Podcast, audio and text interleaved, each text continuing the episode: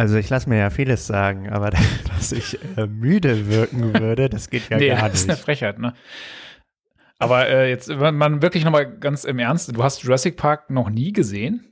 Ich, also ich kann mich zumindest nicht daran erinnern. Das ist ja krass. Ja, okay. Aber vielleicht mache ich das nach diesem ja, Podcast. Vielleicht ist das eine genauso spannende Geschichte wie die von Conrad Kid.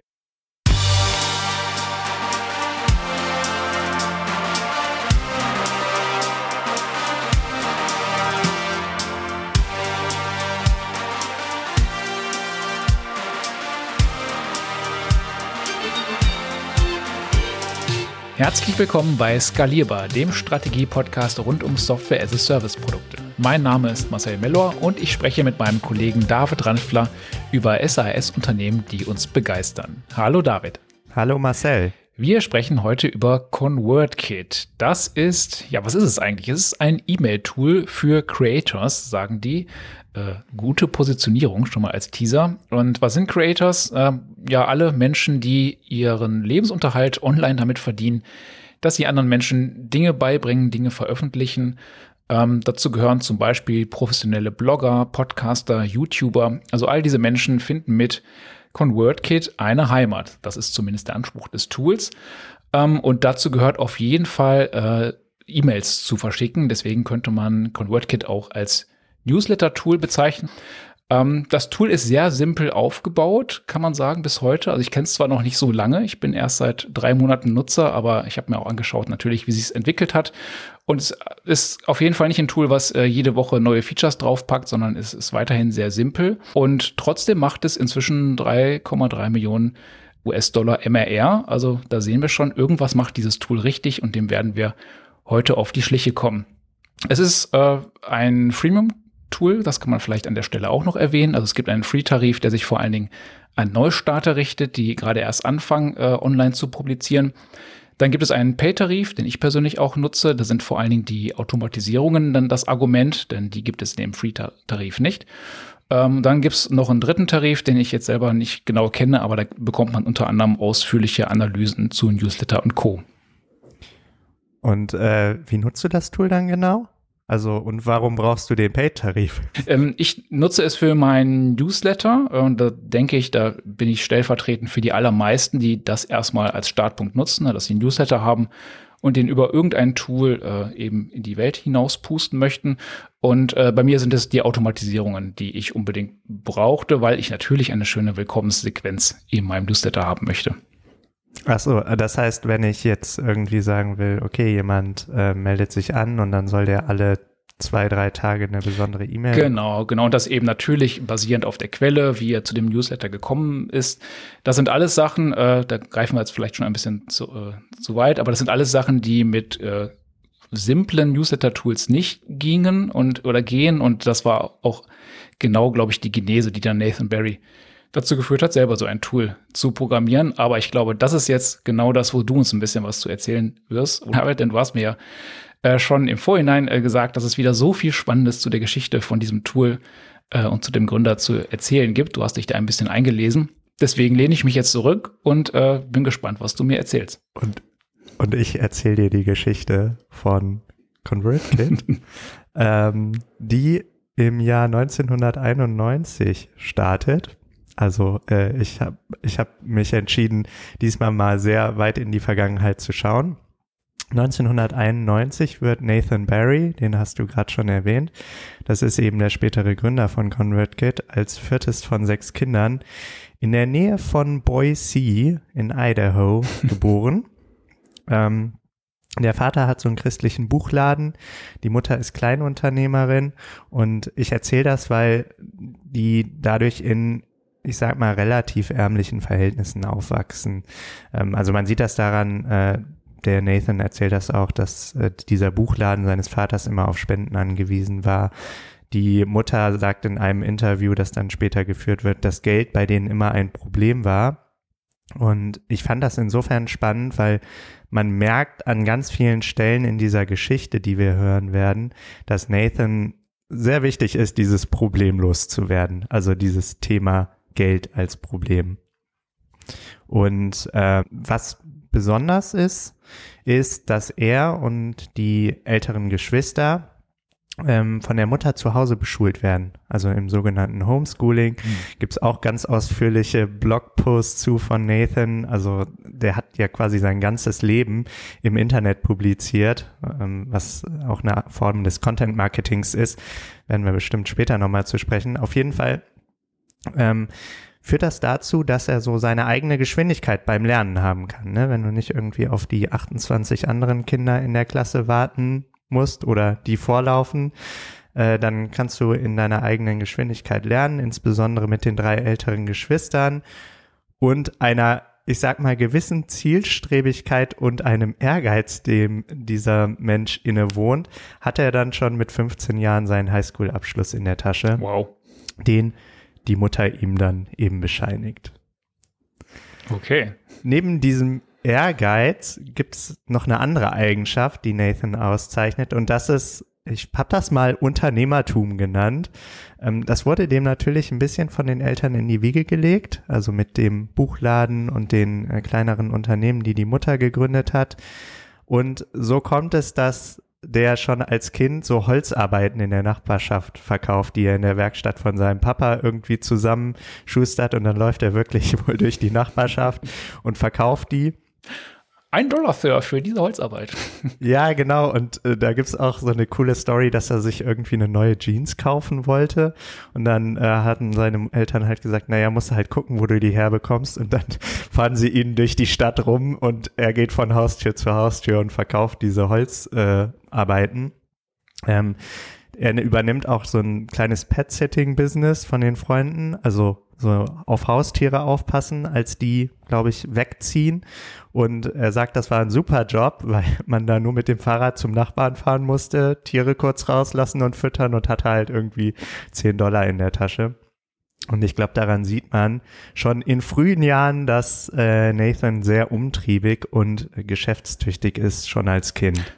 Ja, spannend. Äh, das passt zu der Geschichte, wie man sie sich von äh, Startup-Gründern äh, und Innovatoren vorstellt. Ich hätte jetzt bei ihm äh, schon den Twist Richtung Content publizieren und so erwartet, weil er ist ja eigentlich so der klassische Gründer weniger, sondern ist da über Umwege hingekommen. Jetzt bin ich mal gespannt, ob diese ja, Kurve gleich wir uns kommt. gleich an. ähm, ich ich würde ja eher sagen, er ist dieses Umtriebige. Mhm. Ähm, auf jeden Fall, als er 13 wird, hat er so die ersten Freundinnen und auch Dates. Und eine dieser Freundinnen begeistert ihn dann für Webdesign. Mhm. Und das ist auch lustigerweise die Zeit, als ich so erste, meine ersten Webseiten gebaut habe. Ne? Also das war 2004. Wenn du mal zurückdenkst, ich vermute, du hattest damals auch schon mit dem Internet ja, zu tun. Ja, genau. Das war in der Vorabi-Zeit, habe ich auch so meine ersten äh, HTML zwei oder was auch immer das damals war, Versuche gemacht. Mhm. Und wenn man mal wissen möchte, wie solche Webseiten damals aussahen, dann gib doch mal GeoCities zum Spaß bei Google ein.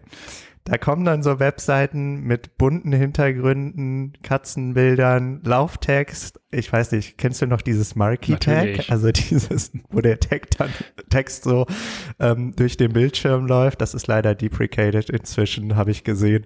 Aber sowas waren die Dinge, die man damals auf Webseiten oder auch auf der MySpace-Seite eingebaut ja. hat. Der wilde Westen des Webdesigns. Das war noch schön. Der wilde Westen des Webdesigns. Das war eine schöne war Zeit erlaubt. irgendwie. Auf jeden Fall baut er mit 13 so seine ersten Webseiten, ähm, professionalisiert das dann ein bisschen, schafft sich weitere Skills drauf und kann dann tatsächlich mit 15 auch als Freelance-Webdesigner arbeiten, also zu dem Zeitpunkt, wow. wo er dann mit der Highschool fertig ist. Ja, ist dann fertig und was kommt danach? Alle seine Freunde gehen aufs College, also die Freunde, die er hatte, waren auch dann etwas älter, weil er sich irgendwie neben der Schule auch mit den anderen Sachen dann ähnlich beschäftigt hat. Und Nathan sagt, okay, wenn die alle aufs College gehen, dann möchte ich auch aufs College gehen. Und da gibt's aber so ein kleines Problem. Und dieses Problem, das hatten wir vorher schon mal angesprochen, nämlich College ist natürlich nicht ganz günstig und ähm, eigentlich war das Geld nicht da, hm. um ein, dieses Kind aufs College zu schicken, genauso wie die Geschwister natürlich. Und diese äh, Web Webdesign Freelance Gigs waren nur sporadisch zu dem Zeitpunkt. Mhm. Ne? Also ich weiß nicht, auch das kenne ich. Ne? Man hat dann mal eine Webseite irgendwie für jemanden gebaut. Aber das war ja jetzt nicht so, dass man irgendwie ein zuverlässiges Einkommen hatte von 1000, 2000 Dollar, was auch immer man da braucht äh, im Monat. Und ein weiteres Problem war, da er erst 15 war, war auch zu jung für die meisten Stipendien, die er vielleicht auch hätte bekommen Mhm. können, weil der war natürlich oder ist natürlich ziemlich clever. Er möchte also auf die Boise State University gehen, also wo er äh, auch wohnt. Und wir sind in den USA, dem Land der Burger. äh, also, was macht man? Man telefoniert die Fastfood-Läden ab, ob es vielleicht in einem von diesen Fastfood-Läden einen Job gäbe. Und tatsächlich ist der einzige Fastfood-Laden, der 15-Jährige schon einstellt, auch da äh, ist das Alter ein Problem, äh, der lokale We- Wendy's. Mhm. Und so kommt es, dass er dort äh, etwas über ein Jahr arbeitet, um sich das College zu finanzieren. Und was ganz cool an dieser Story ist, der arbeitet so mit vier, fünf anderen ja, Jugendlichen äh, da in dem Wendy's. Und was machen solche Jugendlichen am liebsten? Ja, sie machen einen Wettbewerb aus allem, was sie so äh, tun. Und in dem Fall ging es darum, wer kann denn die Kunden am schnellsten zufrieden abfertigen? Und tatsächlich entwickelt sich sogar so eine Rivalität mit den anderen lokalen Wendy Stores. Und irgendwann steht dann wohl das Management von Wendy's auf der Matte und sagt so, hallo, wir wollten mal vorbeikommen. Äh, ihr seid nämlich wieder und wieder der schnellste Laden im ganzen Land, Ach was so. diese Abfertigung angeht. Und wir wollten mal sehen, wie das Gamification hilft. Auch hier. Fand ich auf jeden Fall ganz cool und passt auch natürlich zu diesem Ehrgeiz, den er Mhm. dann bei allem an den Tag legt und dieser Geschwindigkeit, die er auch vorgibt. Mhm.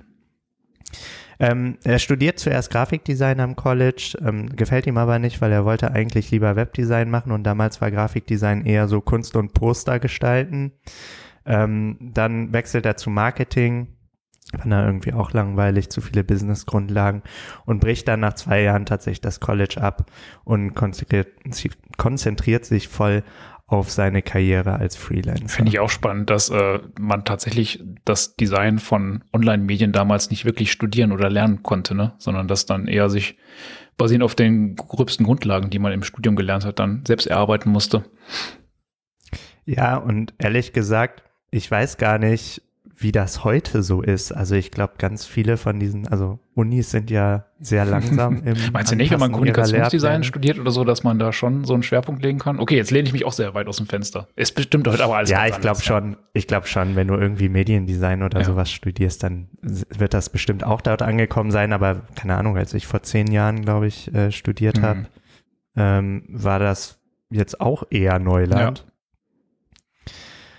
Ähm, neben dem College hat er immer so ein, zwei, drei Side-Projects gehabt und das sind wirklich viele, deswegen laufe ich da einfach mal so durch, was Nathan alles an Startups gegründet hat oder Produkten gebaut hat, bevor überhaupt dieser Erfolg mit ConvertKit dann kam. Und zwar, was er als erstes gemacht hat, ein Produkt namens Shoestring. Das war WordPress-basiertes Webhosting für Leute mit sehr kleinem Budget, also Leute auf einem Shoestring-Budget. Ne? Ähm, und das hat er gar nicht verkauft, aber er sagt, er hat da gelernt, wie WordPress funktioniert. Also schon mal etwas, Mhm. ne? Dann hat er ein lokales Social Network für Unternehmen in Boise gegründet, hat gemerkt, okay, das mit den Marketplaces, das scheint auch nicht ganz so einfach zu sein. Er hat eine Web-App für Dolmetscher von Gebärdensprache gebaut. Das war so das erste, wo er richtig Geld mit verdient hat. Denn das war eine Auftragsarbeit, da hat er dann 10.000 Dollar für bekommen und dachte, ach, vielleicht kann ich die noch an andere verkaufen. Das hat aber auch wieder nicht so gut funktioniert. Dann hat er, ist er ins WordPress-Theme-Business eingestiegen Mhm. und hat WordPress-Themes gebaut, leider nur genau eins verkauft. Dann hat er eine iOS-App für Kinder mit Autismus gebaut, eine Und Karteikarten-Lern-App. ga- ganz kurz, in welchem Jahr sind wir ungefähr dann jetzt? Äh, iOS m, muss dann ja, Wo sind wir jetzt genau? So 2009. Okay. also auch gar nicht so lange nach der Veröffentlichung des iPhones, ne? also dann hat er da relativ schnell äh, auf diesen neuen Markt ist er aufgesprungen. Genau, also er ist unheimlich lernwillig und äh, unheimlich äh, angetrieben und ähm, versucht auch, probiert auch vieles Mhm. aus. Ne? Verschiedene Apps gebaut und dann, und ich weiß jetzt nicht ganz genau das Jahr, hat er angefangen, einen Newsletter zum Thema iOS-Design zu schreiben, nämlich iOS Design Weekly. Und da hat er dann so die ersten Subscriber bekommen, hat, glaube ich, ungefähr 1000 Subscriber erreicht. Und das ist auch so ein bisschen der ähm, Weg dann hin von diesen Apps, die er gebaut Mhm. hat, hin zu den Publications. Ne? Das hast du ja eben Okay. gesagt. Äh, Du hättest gedacht, er kommt eher von dem Schreiben, aber nein, er kommt eigentlich aus der technischen Seite, ist dann zum Schreiben Ja. und später wieder hin Ja, zurück spannend. neben diesem äh, Newsletter schreibt er ein Buch, also ein E-Book, auch zum Thema iOS App Design. Und das ist so der erste, die erste Stelle, wo er merkt, ah, okay, so kann man als Creator also wirklich Geld verdienen. Das äh, Buch hat, glaube ich, inzwischen so um die 100.000 Dollar äh, Umsatz erbracht, halt über die Jahre. Es verkauft sich ja Mhm. dann auch wieder und wieder. Inzwischen wahrscheinlich weniger, weil irgendwann veraltet natürlich gerade so ein Buch zum Thema äh, iOS. Das, äh, davon gehe ich aus, ja. Aber ähm, was er da macht, ist natürlich einerseits das Buch schreiben und andererseits weiterhin dieses Buch bewerben. Ne? Unter anderem in diesem iOS Design Weekly Newsletter. Und da ist ihm vermutlich sowas ganz ähnliches passiert, wie was du ähm, eben beschrieben hast, nämlich dass er gesagt hat, naja, eigentlich brauche ich ja spezielle Tools als Creator, mit denen ich ähm, mein Buch gut bewerben kann. Vielleicht brauche ich Automatisierung Mhm. und sowas. Und was er gemacht hat, ist, er hat einfach die Tools, die es gibt, genommen und halt entsprechend ja, Workarounds Mhm. gefunden. Ne? Ich glaube, er hat Mailchimp äh, vor allen Dingen genutzt auf der einen Seite, also auf der Newsletter-Seite. Und um das Ganze dann zu verkaufen, hat er Gumroad benutzt. Ich weiß nicht, ob du Mhm, das ja, doch. kennst, aber das ist grundsätzlich die E-Commerce-Plattform für insbesondere für digitale Ja, Gumroad hat äh, das Design, den neuen Brutalismus entwickelt, den man inzwischen auf allen Landingpages und Seiten sieht und nicht mehr sehen kann. Kam ursprünglich von Gumroad. Ja, und was du zu Mailchimp gesagt hast, genau, das hatte ich äh, irgendwo auch mal vorbeifliegen sehen, dass er am Anfang wie fast alle mit Mailchimp gearbeitet hat und da halt sehr schnell an die Grenzen des Tools gestoßen ist, äh, weil man da zum Beispiel eben nicht ähm, unter dem äh, Formular, wo man Abonnenten einsammelt, dann nochmal spezielle Texte drunter schreiben kann, die zum Beispiel äh, versprechen, wenn du dich jetzt hier für den Newsletter einträgst, dann bekommst du von mir folgendes PDF geschenkt, äh, geschickt. Und äh, deswegen hatte er dann zum Beispiel, weil das der offizielle Hack war, die äh, Language Keys von, von Mailchimp äh, dafür genutzt. Ne? Also hat dann gesagt, in Englisch steht hier folgendes und in dem anderen Englisch steht dann hier das, was ich eigentlich stehen haben möchte. Also ja, wie du sagst, es sind Workarounds, Ah, okay.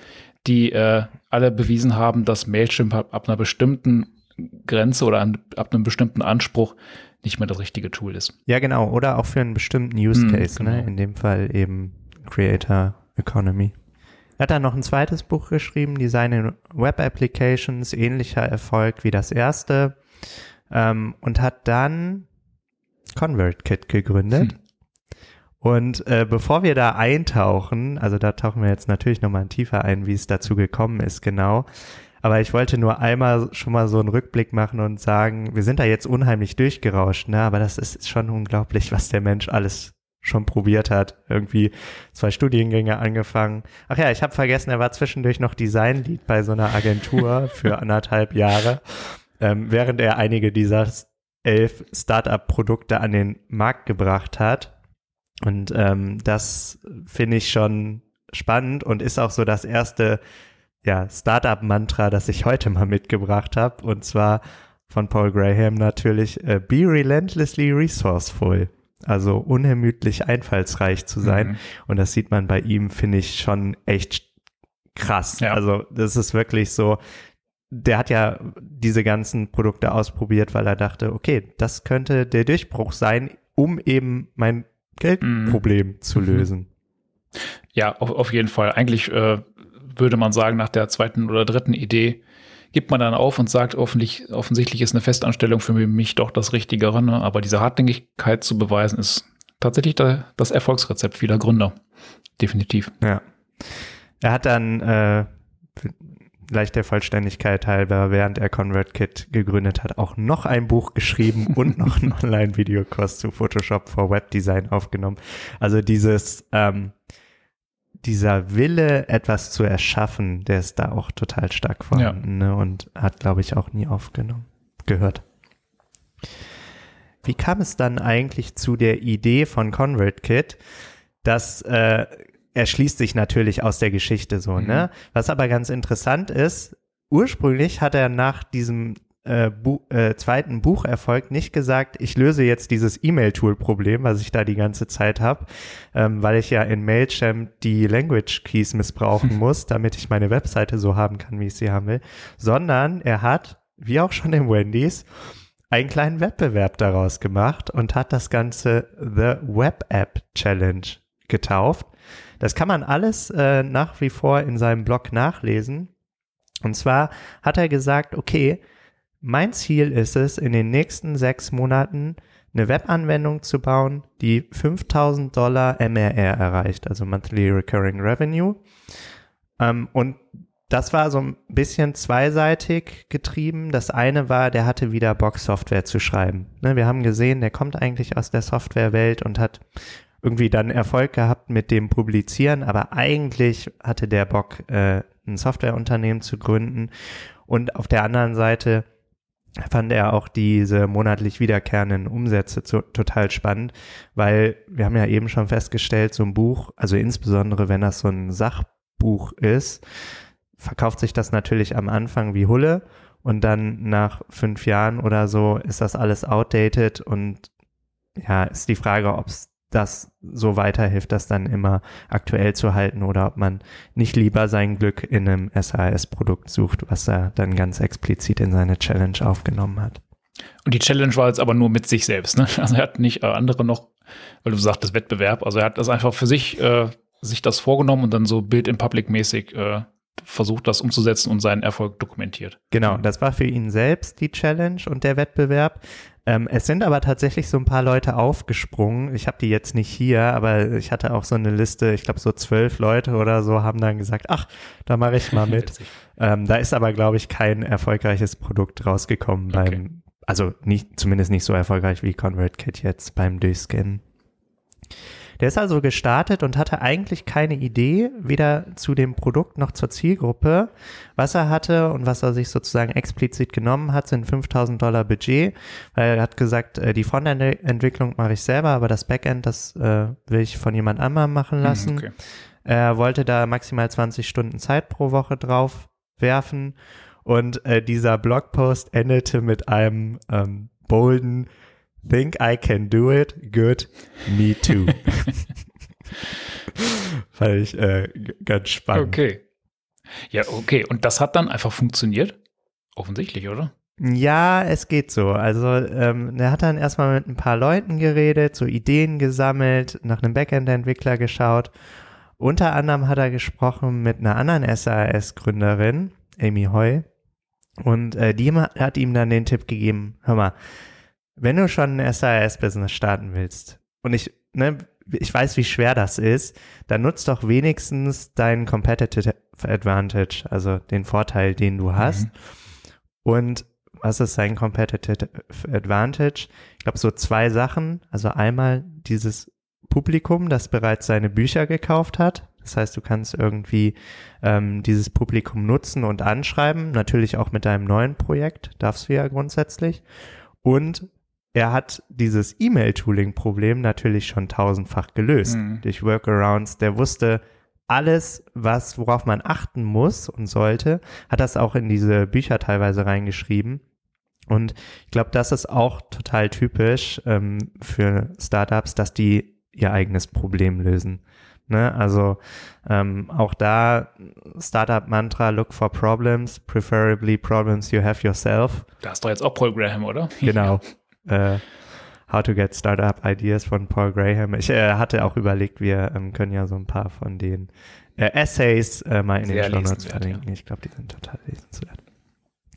Genau, und ich glaube, dass, also ich komme ja so ein bisschen aus der Research-Ecke und wir sagen ja immer, you are not your user. Und das stimmt natürlich, vor allen Dingen, wenn man so ein Produkt länger entwickelt Mhm. hat. Aber ich glaube, am Anfang eines Produktes und als Startup ist es total geil, wenn man selber der User ist, Auf weil man natürlich genau weiß, welche Probleme es gibt. Genau, und du hast gefragt, hat das so gut funktioniert, wie er wollte? Es geht so. Also nach einem Monat hat er äh, ConvertKit dann im Blog gepitcht und ähm, hat auch direkt Interessenten gefunden, hat dann relativ schnell auch irgendwie 2000 Dollar MRR erreicht nach vier, fünf Monaten Mhm. und nach sechs Monaten immerhin 2500 Dollar MRR. Wir erinnern uns, das Ziel war 5000 Dollar, aber das war natürlich auch ein sehr hochgestecktes Ziel. Ähm, von daher nichtsdestotrotz ein ziemlich beachtlicher Erfolg, finde Ja. ich. Ab da hat er dann, hatte ich das Gefühl, als ich die Geschichte gelesen habe, die Motivation für das Projekt trotzdem ein bisschen verloren. Und wir kennen das ja, der Churn startet Mhm. dann. Du ähm, musst irgendwie schauen, dass du die neue Kunden gewinnst, äh, die alten bei der Stange hältst. Und ähm, tatsächlich kommt es dann so weit, dass er so ein Jahr später, also wir sind jetzt Mitte 2014, ähm, ein Bekannter ihm rät, ConradKit entweder zu schließen oder sozusagen all in zu gehen und sich nur darauf äh, zu konzentrieren, denn er arbeitet daran ja nach wie vor maximal äh, 20 Stunden die Woche, bekommt dann noch ein zweites Kind, viel Stress, äh, Gürtelrose, baut noch ein Haus nebenher, also wirklich äh, viel los. Ähm, grundsätzlich für ihn, glaube ich, persönlich nicht so schlimm, weil er kann sich ja weiterhin mit den Büchern ganz gut über Wasser halten. Also es ist jetzt Mhm. kein großes Geldproblem an der Stelle. Aber die Frage ist natürlich, wie viel Fokus legst du auf so ein Projekt? Und ähm, als er im Oktober 2014 dann nur noch bei 1200 Dollar MRR ist, sagt er, okay, ich habe da eigentlich richtig Bock auf dieses Projekt und was ich doch eigentlich tun müsste, ist mehr Fokus auf das Projekt Mhm. zu legen. Und das macht er dann auch. Also er fängt an, Vollzeit an dem Projekt zu arbeiten. Was auch ähm, hilft, apropos Fokus, ist, dass er sich auf eine Zielgruppe fokussiert erstmal. Das sind nämlich dann Autoren. Er sagt, äh, E-Mail Marketing for Authors ist die neue Positionierung und die funktioniert als Richtung auch schon erstmal besser, also die Umsätze steigen. Und was ich auch ganz spannend fand, er fängt viel mehr an, das Produkt im Direct Sales zu verkaufen.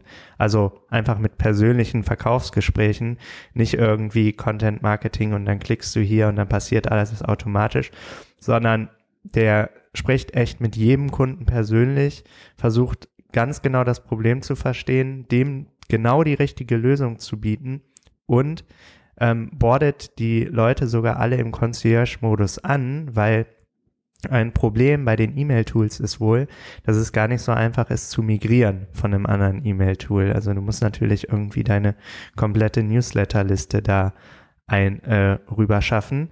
Und das machen die tatsächlich bis heute. Also ich weiß nicht, ob du deinen Service auch äh, in Anspruch genommen hast, aber du kannst bis heute äh, komplett kostenlos dein, äh, deine Subscriber migrieren lassen. Ja, habe ich in Anspruch genommen und äh, bei der Gelegenheit fällt mir auch ein, was auch ein Grund für den äh, bezahlten Tarif war im Vergleich zum Free-Tarif, dass eben diese Migration nicht mehr kost kostenlos ist. Also in dem Free-Tarif äh, hast du das nicht drin, sondern nur in dem bezahlten Tarif. Du hast es gerade schon gesagt, migrieren von einem äh, Tool zum anderen, das ist nicht so einfach. Die müssen halt für jedes Tool da jeweils eine Lösung für entwickeln.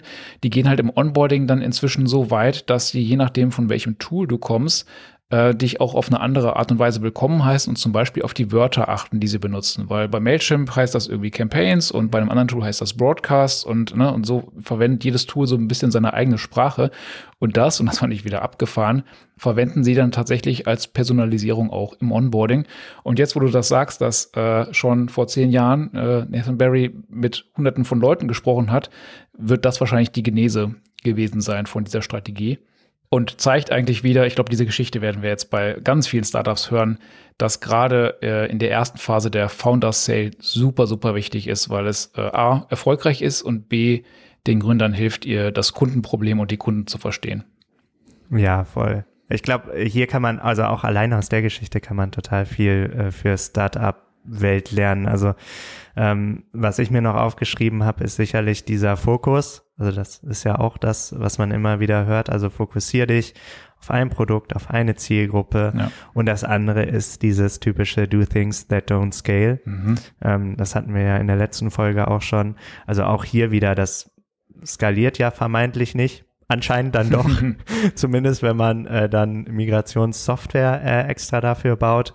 Aber das war natürlich total klar, dass weder der äh, Direct Sales noch dieser Concierge-Modus, wenn er das selber macht, äh, bis äh, in alle Unendlichkeit skalieren können. Ist aber auch echt nicht schlimm als Startup.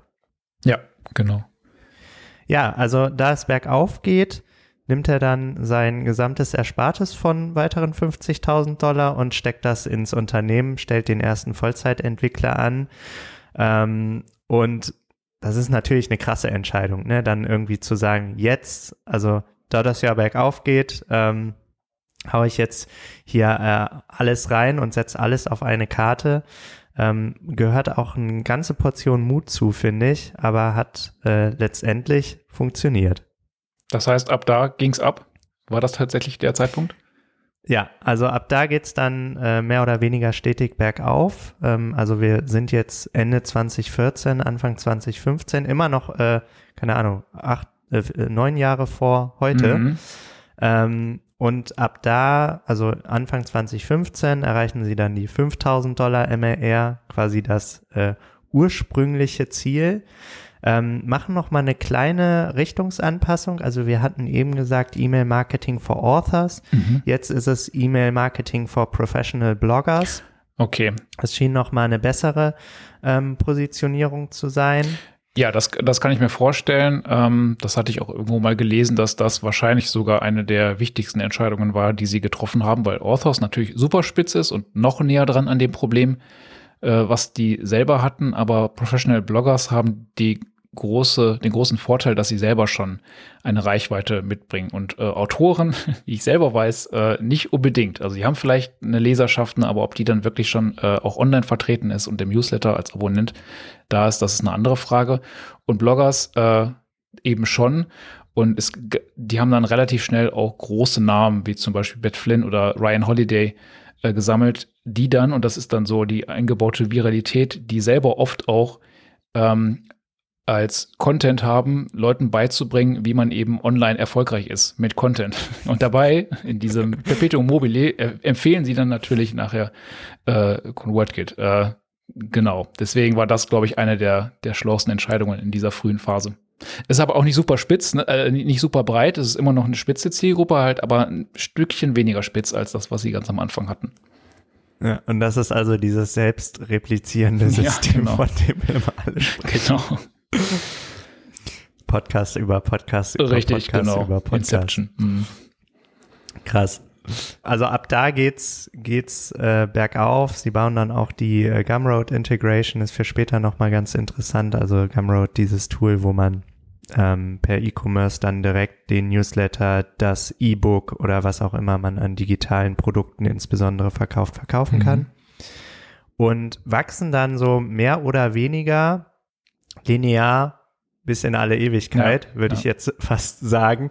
Also wirklich, man kann sich die ähm, Umsatzzahlen, die sind alle auch öffentlich, verlinken wir auch mal in den Show Notes angucken. Und man sieht, dass das so ungefähr ab 2015 mehr oder weniger linear bis heute immer um 20 bis 40.000 Dollar im Monat wächst. Ja, genau. Deswegen wird ConvertKit gerne als Beispiel für oder als Grundlage für solche äh, Product Market Fit Illustration genutzt, weil die Zahlen von denen eben so schön öffentlich sind. Und genau diese Grafik, die du beschreibst, die habe ich auch vor Augen. Ähm, wurde neulich in einem Artikel, den ich gelesen habe, auch als, als Beweis dafür angeführt, dass dieses explosive, exponentielle Wachstum, was wir oft bei Startups im Kopf haben, ähm, eigentlich selten der Fall ist, sondern in dem Moment, wo du Product, Product Market Fit hast, äh, steigt das Wachstum auf jeden Fall auf eine neue auf eine neue lineare Steigung ne? und bleibt dann äh, auf dem Niveau auch. Es sei denn, du findest einen neuen Growth-Hebel. Äh, aber diesen Moment des Product Market Fits, der ist halt in dieser Grafik so glasklar zu sehen. Es könnte tatsächlich dieser Moment gewesen sein, wo sie von äh, Autoren auf Blogger umgestiegen sind, äh, dass das da kein Vertun gibt, dass sie da den Fit gefunden haben. Ja, genau. Und das sieht dann im ersten Moment, ich sag mal so nach einem Jahr aus wie ähm, äh, exponentielles mhm. Wachstum, aber in Wirklichkeit, wenn man dann irgendwie nach zehn Jahren drauf guckt, ist es in Wirklichkeit einfach so ein Knick, ja, einfach, genau. der äh, dann passiert. Ja. Also wie gesagt, ab 2015 geht es dann ziemlich stetig bergauf und ich habe mir einfach so ein paar Stellen noch rausgesucht, die ich auch aus einer äh, strategischen Perspektive total interessant finde, die ähm, ich jetzt mit dir, dir einmal ähm, erzählen mhm. würde. Die eine Sache, die zu erwähnen ist, aber vielleicht gar nicht so strategisch interessant. 2018 haben sie dann nochmal ein Rebranding versucht, weil sie irgendwie nicht so happy waren mit ConvertKit. Okay. Ähm, wir haben ja eben auch schon festgestellt, dass wir uns bei der Aussprache unsicher und uneinig waren. Das heißt, sie haben den Namen ähm, auch tatsächlich um, versucht äh, zu ändern? Die, genau, die haben tatsächlich äh, den Namen geändert äh, hin zu Siva mhm. oder Seva, also S-E-V-A. Ähm, und das Ganze ist wirklich richtig in die Hose gegangen. Ähm, die Idee war, dass der Name so die Mission besser unterstützen soll. Das äh, Siva heißt, hat so mit Selbstlosigkeit zu tun. Äh, ist ein heiliges Konzept in einer äh, Sieg also in, in einer Community, ich glaube aus Indien, ich weiß es gar nicht ganz genau. Mhm. Und äh, da kam auf jeden Fall so ein riesen Shitstorm auf. Äh, und dann hatten sie irgendwie 300.000 Dollar für dieses Rebranding auf, äh, ausgegeben, haben aber nach fünf Monaten gesagt oder nach, nach sechs, sieben Monaten, ähm, das funktioniert so alles nicht und sind dann wow. zurückgegangen zu ConvertKit. Mhm. Also äh, schon eine wahrscheinlich auch erzählenswerte sagen, Geschichte. Hoffentlich schreibt er wenigstens ein Buch darüber, was sich erfolgreich verkauft. Ja, es gibt äh, tatsächlich auch einen Blogpost dazu, aber ich weiß nicht, aus, aus Produktstrategie und ich glaube, wir beide sind jetzt auch nicht so die Branding-Experten, die das komplett auseinandernehmen könnten. Jedenfalls ähm, nicht fundiert. War auch, war auf jeden Fall äh, auch, auch eine Story 2018. Ja. Ich finde den Namen äh, gut, also er spiegelt das ziemlich gut wider, was sie tun. Äh, deswegen finde ich es überraschend, dass sie mit dem Namen nicht mehr zufrieden waren. Ja, ich glaube, sie wollten ein bisschen weniger im Namen okay. haben, was sie tun, sondern eher so dieses, naja, wir helfen halt anderen ja. bei X. Ja. Ähm, ja. Ich bin auch ein äh, Fan von eindeutigen Namen, äh, so dass man weiß, was das Unternehmen mhm. tut, mit dem man da agiert. Ähm, ab 2016 ging es dann, wie gesagt, stetig bergauf. Und äh, dann passieren natürlich super viele verschiedene Dinge, auf die wir jetzt unmöglich alle eingehen können. Also die ganzen äh, Produktweiterentwicklungen, ähm, die schauen wir uns jetzt nicht alle einzeln an. Aber es gibt so ein paar Sachen, äh, die wir gern, haben wir uns vorher abgesprochen, bequatschen würden. Das ist einmal ähm, der Wechsel zum Freemium-Modell ähm, dann eine Portfolioerweiterung und tatsächlich zwei Acquisitions, die sie selber als Startup getätigt haben, was ja auch eher ungewöhnlich ist, weil also ich vermute, wir kommen häufiger an Startups vorbei, wo es dann andersrum ja. läuft, die vielleicht gekauft werden und die nicht selber kaufen. Ja, und aber propos andersrum, der Wechsel zum Freemium-Modell oder die Einführung von Free, äh, wenn man schon einige Jahre auf dem Markt ist und äh, viele zigtausend Dollar MR macht, der ist ja auch ungewöhnlich. Ne? Also, dass man das am Anfang macht, wenn man nichts zu verlieren hat und erstmal Reichweite aufbaut und dann Stück für Stück wird der Free-Tarif schlechter und irgendwann wird er ganz abgeschafft. Das kennen wir als Konsumenten. Ähm, aber was die gemacht haben, ist ja schon relativ riskant. Und das hat der Nathan Barry auch gesagt, dass die da schon versucht haben, das auszurechnen im Vorhinein, aber äh, natürlich Bammel hatten, dass im Zweifel ganz viele der Bestandskunden auf den Free-Tarif äh, runtergehen, weil die eigentlich mit dem, was der anbietet, komplett zufrieden sind. Deswegen haben sie sich da, das hatte ich mal in dem Interview gehört, ganz vorsichtig rangerobbt. Ähm, und erst war eben nicht dieser Big mhm. Bang-Moment, äh, sondern äh, es war ein, ein stetiges Ranrobben. Ähm, interessant ist, was in diesem Free-Tarif ursprünglich drin war ähm, und äh, woher das kam. Ähm, sie haben das erstmal nur als Landingpage-Bilder konzeptioniert, weil sie gesagt haben, das ist das, was die Leute, die neu starten, erstmal brauchen. Also die ganzen Tools, um zu wachsen und äh, die Abonnenten zu verwalten. Das bringt dir noch nichts, wenn du eh null Abonnenten hast. Und Landingpage-Bilder ist jetzt die Seite, wo ich meine E-Mail-Adresse eingeben genau. kann, um dann im Newsletter aufgenommen zu genau. werden. Genau, also es ist noch nicht mal eine komplette Webseite, sondern es ist erstmal einfach ein Punkt, wo dein Formular lebt, äh, der aber so darauf optimiert ist, dass du darüber dann eine gute Konversion hast, wie der Name des Tools okay. schon sagt.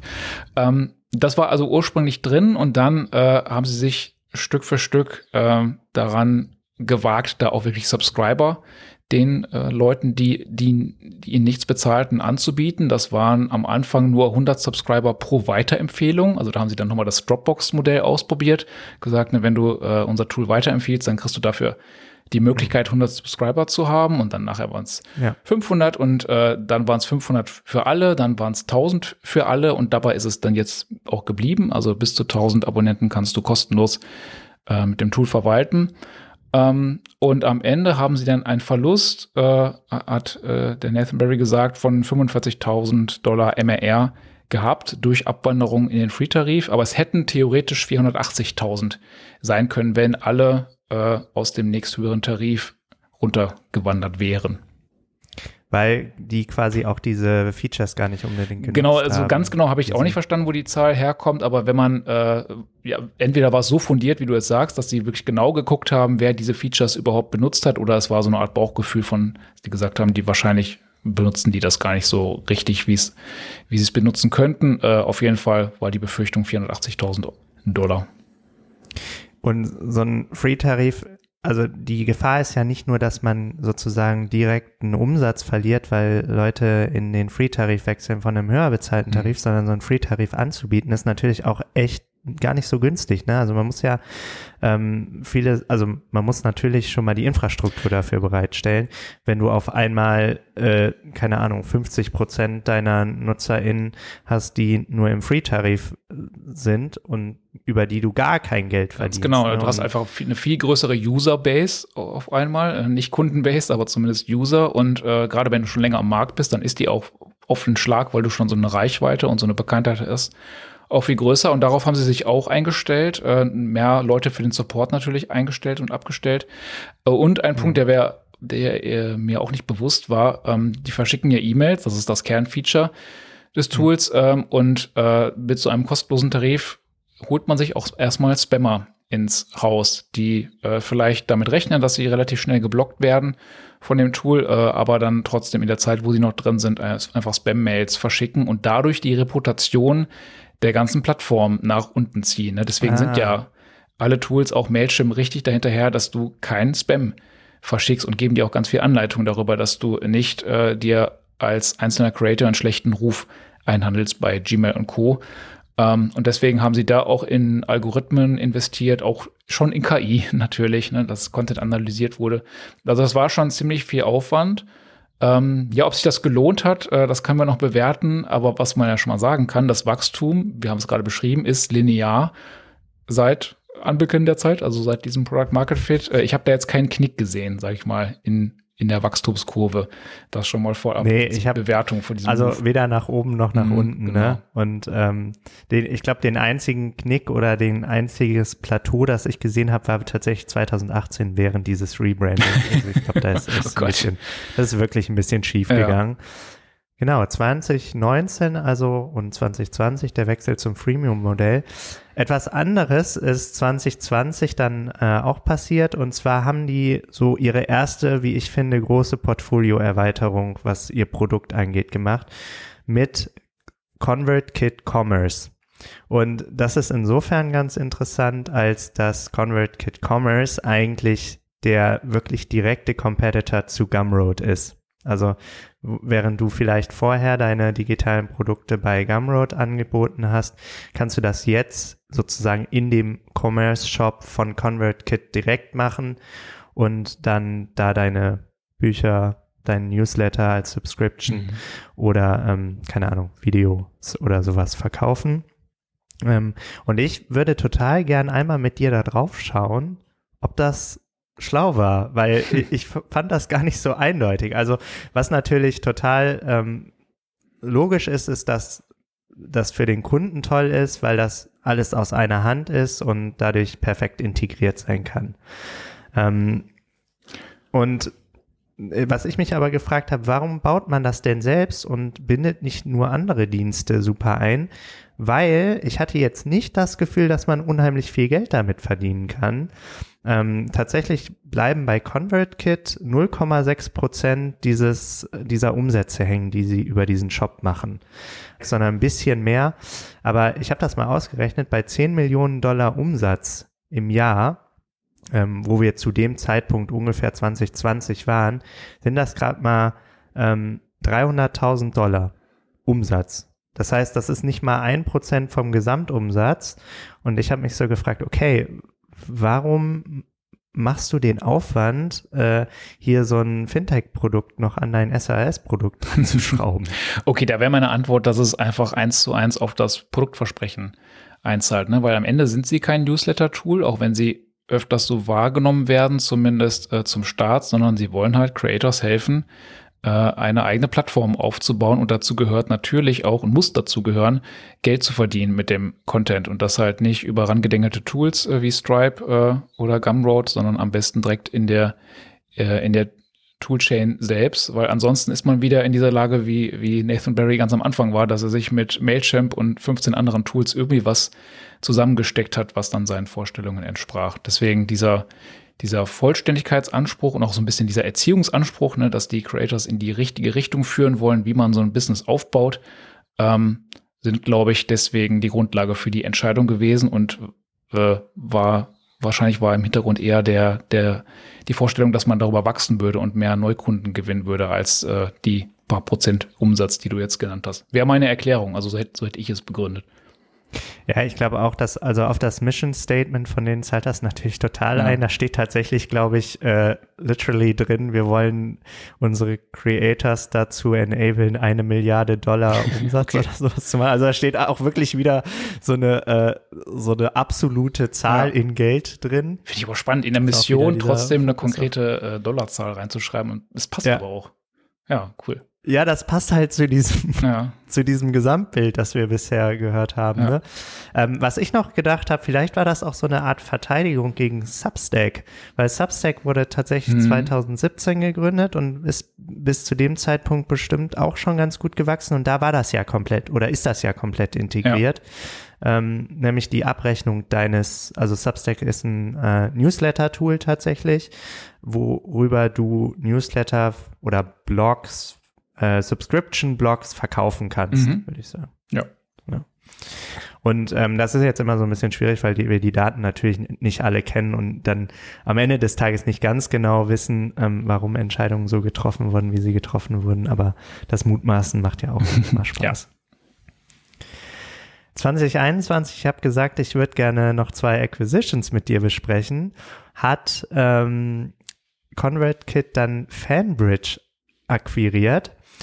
Und Fanbridge ist oder war vielmehr auch ein äh, E-Mail-Tool, das sich allerdings nicht auf Blogger spezialisiert hatte, sondern auf äh, MusikerInnen. Mhm, okay.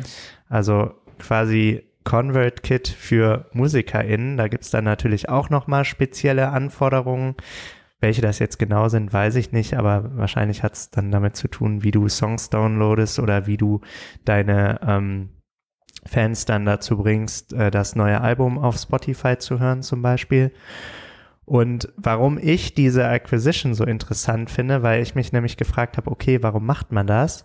Und dazu muss man, glaube ich, so ein Stückchen rauszoomen ähm, und verstehen, dass ja mit dem Internet, anders als äh, früher, äh, diese Major-Labels, also es gibt heutzutage drei Major-Labels, ähm, ich glaube äh, Sony, Universal und Warner, ähm, die spielen immer noch eine riesige Rolle, aber eine immer kleinere, weil das Internet dir quasi als Musiker ermöglicht, so eine Direct-to-Fan-Relationship zu erzeugen. Und das ist tatsächlich, ähm, ich habe das mal rausgesucht, ein Sektor, der unheimlich wächst. Und da Fanbridge ein Tool für genau diese Direct-to-Fan-Relationship ist und natürlich ganz viele Überschneidungen mit dem Tool ConvertKit hatte, ähm, war das, glaube ich, eine grundsätzlich schlaue Acquisition, wenn du da in ein ähm, Kundensegment investierst, das offensichtlich wächst. Mhm. Was ganz lustig war, nach der Acquisition hat sich dann Spotify gemeldet und hat gesagt, hört mal, ähm, wir hätten Interesse daran, ConvertKit zu kaufen. Ach, krass. Okay. Und äh, ja, tatsächlich. Ähm, und oberflächlich ist das natürlich klar, dass du als Spotify Interesse an ConvertKit hast, weil es jetzt diese ganzen Musiker hat und natürlich auch die Podcaster. Und ja, ist, genau, es hätte wahrscheinlich eine, zusammen mit der Akquisition von Anchor FM, die ja äh, glatt und wie ich glaube, erfolgreich über die Bühne gegangen ist, äh, hätte es eine schöne Kombination bilden können. Genau, und ähm, vielleicht auch da einmal verständlich machen, warum das für Spotify so interessant ist, die MusikerInnen und PodcasterInnen zu unterstützen bei dem, was sie tun. Insbesondere die MusikerInnen wollen die natürlich eigentlich von diesen Major-Labels wegbekommen. Mhm weil die Major-Labels kontrollieren 70 Prozent vom Musikmarkt und haben so eine sehr, sehr gute Verhandlungsposition gegenüber Spotify. Die bekommen auch 70 Prozent aller Umsätze, also 30 Prozent bleibt am Ende nur bei Spotify hängen. Und wenn die natürlich die Verhandlungsposition schwächen, indem Spotify sagen kann, boah, wir haben jetzt so viele Musiker, die gar nicht mehr bei euch sind, sondern die das alleine managen, weil wir ihnen nämlich die Tools zur Verfügung gestellt haben, dann hättest du als äh, Spotify wieder mehr Leverage und könntest ja. es eben schaffen, da vielleicht bessere Deals auszuhandeln. Äh, selbiges gilt natürlich für die ähm, Podcast-Welt, wo es aber genau diese Labels ja nicht gibt und deswegen ist äh, das Podcasting für Spotify eigentlich auch ein viel besseres Business als mhm. äh, die Musik. Stimmt, ja. Genau, die ähm, letzte Acquisition, also die zweite und letzte, äh, war dann Sparkloop letztes Jahr. Und weißt du, was Sparkloop ist? Ja, habe ich äh, tatsächlich mich mit beschäftigen müssen, sage ich mal, äh, weil es eine der Sachen ist, die ConvertKit eigentlich, wenn ich das richtig sehe, noch nicht so richtig selber anbietet, nämlich äh, Weiterempfehlungen. Also, dass du als bestehender Abonnent äh, eines Newsletters äh, andere Abonnenten werben kannst und dann dafür ein Geschenk bekommst. Zum Beispiel im simpelsten Fall irgend äh, ein virtuelles Gut, also ein E-Book oder irgendein File, was du dir runterladen kannst, bis hin zu, wie heißt dieser Newsletter, der darüber richtig groß geworden ist? ich glaube, Morning Briefing oder so, die sind darüber radikal gewachsen, über solche äh, Geschenke, wo die dann nachher Tassen und äh, äh, sogar ein Besuch im Headquarter von der Redaktion darüber verschenkt haben, wenn du irgendwie zwei Millionen Abonnenten geworben hast. Ähm, genau, und äh, sowas würde ich auf kleiner Flamme natürlich auch gerne für meinen Newsletter machen. Und äh, es gibt, werden wir gleich im Markt auch sehen, noch nicht so viele Tools, die das äh, out of the box anbieten. Ja, und ähm, so wie ich das verstanden habe, fließt da auch teilweise Geld. Ne? Mhm. Also, dass ich mir quasi die ähm, Bewerbung meines Newsletters, also wenn ich jetzt zum Beispiel ein Newsletter hätte, könnte ich über diese Plattform dann hingehen und sagen, Marcel, ähm, wie wär's denn, möchtest du nicht meinen Newsletter bei dir im Newsletter bewerben und du bekommst, ich glaube dann pro Subscriber, neuen Subscriber irgendwie einen Dollar oder zwei. Ah, okay, der so. hatte ich also nicht auf dem Schirm, aber das ist natürlich dann nochmal ein spannendes Geschäftsmodell für Sparkloop. Wahrscheinlich das einzige Geschäftsmodell. Das ist genau. ja. Ja, und das finde ich total spannend, weil was man jetzt dazu wissen muss, sie haben auch ein Jahr vorher noch das äh, Sponsor Network gestartet.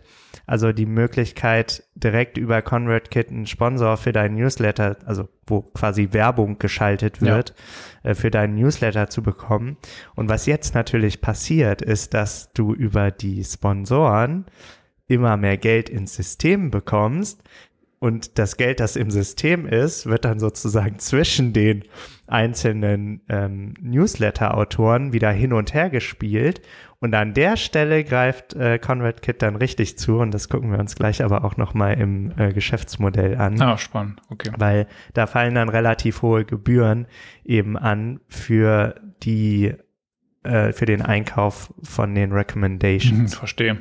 Das, ich weiß nicht, ob es dann das gleiche ist wie das Creator Network. Das wird mir jetzt als Benutzer von äh, ConvertKit auch ständig äh, empfohlen, dass ich andere Creators äh, weiterempfehlen kann, die auch ConvertKit benutzen und die machen das dann mit mir auch. Also so eine gegenseitige Weiterempfehlung und darüber pushen wir uns dann.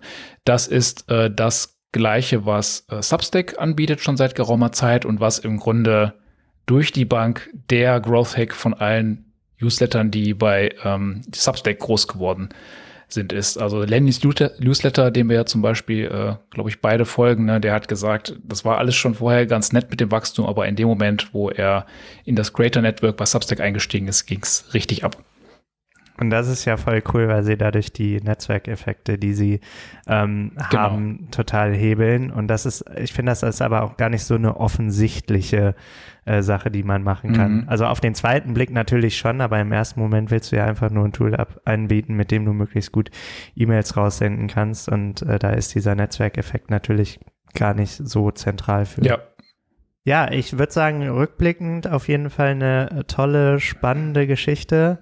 Ähm, es ist alles eigenfinanziert, also es wurde an keiner Stelle äh, Geld aufgenommen. Ich vermute dementsprechend gehört, nee, es ist nicht so, dass dem äh, Nathan noch äh, die komplette Company gehört, sondern ich glaube, die beteiligen ihre Mitarbeitenden zumindest an den Profits. Mhm. Ähm, wie jetzt genau die ähm, die Organisation an der Stelle aufgebaut ist, weiß ich nicht. Aber ich finde das auf jeden Fall erwähnenswert, weil wir ja ganz oft äh, Startups haben und haben werden, die viel Geld aufgenommen haben, um mhm. diesen äh, Wachstum überhaupt hinzubekommen. Und die haben das eben komplett eigenfinanziert. Ja. Durch den Verkauf von Büchern und äh, Online-Videos ähm, geschafft. Sehr sympathisch auf jeden Fall. Ja, ist doch äh, ein guter Zeitpunkt, um sich jetzt mal anzuschauen, wie sich die anderen Tools denn so schlagen und wer diese Tools eigentlich sind. Ähm, ich habe im Vorhinein überlegt, ob wir da jetzt stundenlang drüber reden, weil das könnte man über den Markt der E-Mail-Marketing-Lösungen oder ob wir es kurz halten. Ich würde mich für kurz halten entscheiden, weil es ist wirklich sehr, sehr, sehr unübersichtlich. Also es gibt wahnsinnig viele Tools, mit denen du E-Mails verschicken kannst inzwischen. Deswegen würde ich sagen, es ist schon fast Commodity. Also es ist überhaupt nicht schwierig, ein Tool zu finden. Äh, es ist eher schwierig äh, zu verstehen, was denn jetzt das Beste für mich ist, weil die Features sich wirklich inzwischen äh, kaum noch unterscheiden. Ne? Also da gibt, mir fällt tatsächlich kein einziges Tool ein, obwohl ich mich seit 15 Jahren mindestens in der Szene beschäftige äh, befinde, was jetzt irgendwie so ein Kracher-Feature hat und darüber äh, USP entwickelt. Und das führt dann dazu, dass die alle unheimlich spitz sich positionieren? Nee, nee, eben nicht. Also tatsächlich, du, du gehst auf die Webseiten von denen und die versprechen dir alle das Gleiche und du musst dann halt auf diversen Vergleichsseiten äh, und äh, in, in Büchern verstehen, was denn vielleicht für dich speziell doch das Bessere ist. Und es sind dann, wie man das bei Commodity-Sachen kennt, dann eher so äh, allgemeine Metriken, die eine eine Lösung hervorstechen lassen, wie zum Beispiel, du hast es vorhin erwähnt, die Zustellrate. Also da gibt es dann Tools, die äh, mit einer besonders guten Zustellrate werben, aber es hat dann weniger, äh, ist dann weniger ein Feature, was man irgendwie anfassen kann. Ich habe mich ja vor kurzem mit Product Management Tools beschäftigt ja. und äh, ich habe gerade ein Déjà-vu, okay. wo du das so erzählst. Wobei ich tatsächlich denken würde, da gibt es nicht so viele, wie es E-Mail-Marketing-Lösungen gibt. Also es gibt wirklich Hunderte mindestens, die äh, äh, auch nicht super nischig sind, sondern die bekannt sind. Und selbst in Deutschland, es gibt ja mehrere oder viele deutsche Player, die äh, dich äh, beim E-Mail verschicken unterstützen. Vor allen Dingen, wenn man jetzt äh, nicht nur reine E-Mail-Marketing-Lösungen sieht für Newsletter und Co., sondern das noch ein bisschen weiter fasst, dann gibt es natürlich die CRMs, wie zum Beispiel Active Campaign, wo ich übrigens äh, mhm. vor ConvertKit war. Also Active Campaign kommt auch, wie der Name schon sagt, äh, vor allen Dingen aus dem Verschicken von E-Mail-Kampagnen, hat sich dann aber Stück für Stück zu einem CRM entwickelt und dann gibt es große Lösungen wie Salesforce und HubSpot, die vor allen Dingen ein CRM sind, aber eben auch E-Mails verschicken. Und dann gibt's äh, als dritten Vektor noch die Publisher, die vor allen Dingen dafür gedacht sind, dass du online Content publizierst, der dann in Form von Webseiten äh, irgendwo steht für alle Zeit, aber die trotzdem äh, als ähm, Nebenbei-Feature dann noch anbieten, äh, dass man aus diesem Content heraus auch E-Mails machen kann, die verschickt werden. Und da ist Substack zum Beispiel so ein gutes Beispiel, ne, weil die ah, okay. ähm, eigentlich beides gleichzeitig sind. Ne? Also man sagt, die haben Newsletter äh, in eine neue goldene Zeit geführt. Stimmt auch nicht ganz, ne? Also wie Nathan Barry zeigt, war das schon vorher ein Riesending, aber sie haben eben diesen Mix aus, die, das ist eine Webseite, aber du, wenn du nur zwei Zentimeter nach unten scrollst, dann kommt sofort das Pop-up, dass du diesen äh, Newsletter doch unbedingt abonnieren solltest, um keine weiteren Artikel zu verpassen. Äh, von daher drei große Vektoren äh, mit Dutzenden Tools. Ich habe das vorhin auch gedacht, als wir über äh, Professional Bloggers als Zielgruppe gesprochen haben, weil das natürlich gleichzeitig Professional Newsletter Authors ja, sind. Ja. Also ich glaube inzwischen oder an irgendeinem Punkt ist es auf jeden Fall dazu gekommen, dass eigentlich Bloggen und Newsletter schreiben fast das gleiche geworden ist, gefühlt. Genau, und äh, Newsletter sind deswegen so relevant geworden, weil die Reichweite, die dir Social Media noch vor ein paar Jahren relativ zuverlässig beschert hat, beschert hat, eben immer weniger wird, du das immer weniger unter Kontrolle hast und die Leute deswegen wieder eine Plattform haben wollen, wo sie ihre, äh, ihre Kundschaft, ihre Zielgruppe äh, wirklich mhm. haben, besitzen und im Zweifel auch zu der nächsten Plattform mitnehmen können. Und deswegen. Und sicher erreichen, ne? Genau, genau, okay. genau. Also das ist auch ein großer Vorteil von Newsletter. Es ist ein Push-Medium, ne? Du kriegst es ungefragt in deine Inbox und musst dich nicht darauf verlassen, dass Leute äh, regelmäßig in den Feed schauen. Ähm, ja, und aus all diesen Gründen finde ich die Positionierung und auf die kann man jetzt, glaube ich, wenn man sich den Markt anschaut, äh, näher eingehen. Deswegen finde ich die Positionierung so super, weil sie äh, sich aus dieser reinen E-Mail-Marketing-Ecke erfolgreich wegbewegt haben oder wie der Name ja schon sagt, von Anfang an eigentlich ein Kit liefern wollten, was, äh, was alles beinhaltete. Das war trotzdem am Anfang, hast du ja auch beschrieben, schon auf E-Mail fokussiert. Ähm, ich hatte irgendwo das mal gelesen, dass sie äh, am Anfang so als Mindset hatten, dass äh, sie eine Mischung aus Infusionsoft und Mailchimp sind. Äh, Infusionsoft war äh, damals zumindest unter amerikanischen Bloggern so die Go-To-Lösung, heißt inzwischen Keep ähm, und war wie viele der Lösungen, die ich damals auch probiert habe. Ich habe zum Beispiel Aweber probiert, äh, ja, sehr, sehr, sehr komplex. Äh, die Interfaces sehr verstaubt fühlten sich alle so ein bisschen Windows-mäßig an und vor allen Dingen sehr teuer. Also für 1500 Kontakte, das, was du äh, bei Mailchimp geschenkt bekommst und bei ConvertKit äh, zumindest äh, fast geschenkt bekommst, äh, da zahlst du heute bei Keep immer noch 160 Euro direkt im Monat. Also es geht richtig teuer los ähm, und äh, ist aber auch dementsprechend komplex. Also du äh, Irgendwo hatte ich mal gelesen, dass Infusionsoft deswegen Confusionsoft gerne genannt wird, weil es einfach so unfassbar verwirrend ist. Ähm, ja, und die ähm, Positionierung von ihnen war eben Autoren oder etwas danach dann eben die Blogger. Ähm, und die hatten am Anfang tatsächlich auch Zweifel, ob das nicht ein bisschen zu spitz ist, aber wie gerade schon beschrieben, es war, glaube ich, genau die richtige Entscheidung, sich auf Creators zu fokussieren und denen so ein Toolset an die Hand zu geben, wo alles drin ist ähm, und äh, wo, die, wo die Nutzer auch so ein bisschen geführt werden. Ne? Also das ist auch einer der großen Erfolgsrezepte, dass äh, Teaching, Educating auf jeden Fall ein Bestandteil des Produktes ist und nicht nur ein Marketing, äh, Marketing-Hack nebenbei, um an mehr Nutzer zu kommen. Ähm, ich habe noch mal überlegt, wer denn jetzt so Mitbewerber sind, die die ConvertKit wahrscheinlich auch auf dem Schirm hat. Äh, die einzigen, die mir eingefallen sind, sind äh, Beehive. Ich hoffe, die spricht man so aus. B-E-E-H-I-I-V werden sie geschrieben. Also äh, mir fällt es wirklich schwer, das äh, aus dem Kopf immer richtig zu schreiben, wenn ich nach denen google. Unsere äh, Englisch-Aussprache-Kenntnisse von Eigennamen äh, müssten wir vielleicht auch noch mal überarbeiten. Aber wir lesen halt alles nur, oder? das stimmt, ja, genau. Vielleicht müssten wir uns nächstes Mal YouTube-Videos vorher von denen anschauen. Äh, wie, wie würdest du es aussprechen? Also, ach so, Keine okay. Ahnung. Beehive, glaube ich. Also. ja, ich finde, äh, das, ist, das liegt auch in der Verantwortung von der Marke, irgendwie sich so zu äh, positionieren, dass man das auch aussprechen kann als Europäer. Naja, die, ähm, die setzen auf jeden Fall voll auf das Thema Growth ähm, ähm, als als Positionierung. Die haben ein ähnliches Preismodell wie ConvertKit. Die haben auch einen Free-Plan, äh, der noch ein bisschen generöser ist mit 2500 Subscribern statt nur 1000. Und dafür ist äh, aber der Paid-Plan direkt deutlich teurer. Deswegen, ich hatte es auch mal ausprobiert. Also ich hatte vor ein paar Monaten dann halt äh, von Active Campaign genug und habe verschiedene Sachen ausprobiert. Ähm, aber die Aussicht, dann so schnell in diesen relativ teuren Plan reinzukommen, hat mich dann verjagt. Und äh, das das Tool ist äh, noch sehr jung und äh, noch sehr lean startupig unterwegs, sage ich mal. Also da fallen ständig Dinge um.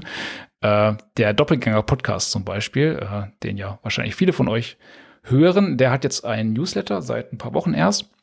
Und die setzen zum Beispiel auf Beehive und äh, hatten jetzt neulich auch schon eine kleine Panne, die sie dann auf das Tool geschoben haben. Ähm, ja, also das sind natürlich alles Anfangsschwierigkeiten oder können es zumindest sein. Da kann noch was werden aus diesem Tool. Und die haben eine ähnliche Positionierung, weil sie halt sagen, wir sind nicht einfach nur die technische Plattform, sondern wir helfen dir wirklich äh, stark zu wachsen mit dem Newsletter. Und da geben sie dir die Tools für an die Hand, wie zum Beispiel ein eingebautes Weiterempfehlungsprogramm. Das überrascht mich ja jetzt ein bisschen, dass dich als Innovator äh, abschreckt, wenn ein Tool regelmäßig umfällt. Deswegen habe ich es ja auch ausprobiert und äh, sogar zwei, drei Ausgaben meines Newsletters damit verschickt, aber es ist mir dann zu sehr auf den Zeiger gegangen. Ja. Hervorragend. Ähm, was ich noch ganz interessant fand, ist, dass das natürlich auch ein ähm, guter Markt ist, in dem ConvertKit insgesamt unterwegs ist und diese ganzen Tools, mhm. ne, weil diese Creator, also es gibt nicht umsonst den Begriff Creator Economy ja.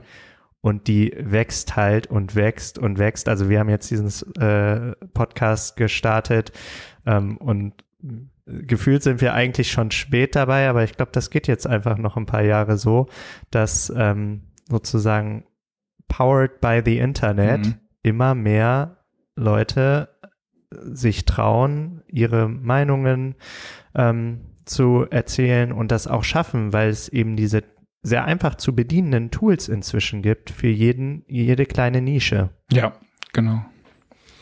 Und ähm, das, also ich fand das jetzt im Bereich Markt nochmal erwähnenswert, dass ähm, das natürlich cool ist, wenn du auch auf, da auf so einer Welle reiten kannst. Ist ja eigentlich die Grundbedingung für ein wachsendes Startup, ne? dass die auf irgendeinen Trend setzen, den die anderen vielleicht auch noch nicht sehen. Und äh, ja, wie du schon sagst, man kann eigentlich immer sagen, die waren schon, man ist schon ein bisschen spät dran. Selbst 2013 hätte man sagen können, äh, da gab es doch schon auch Influencer.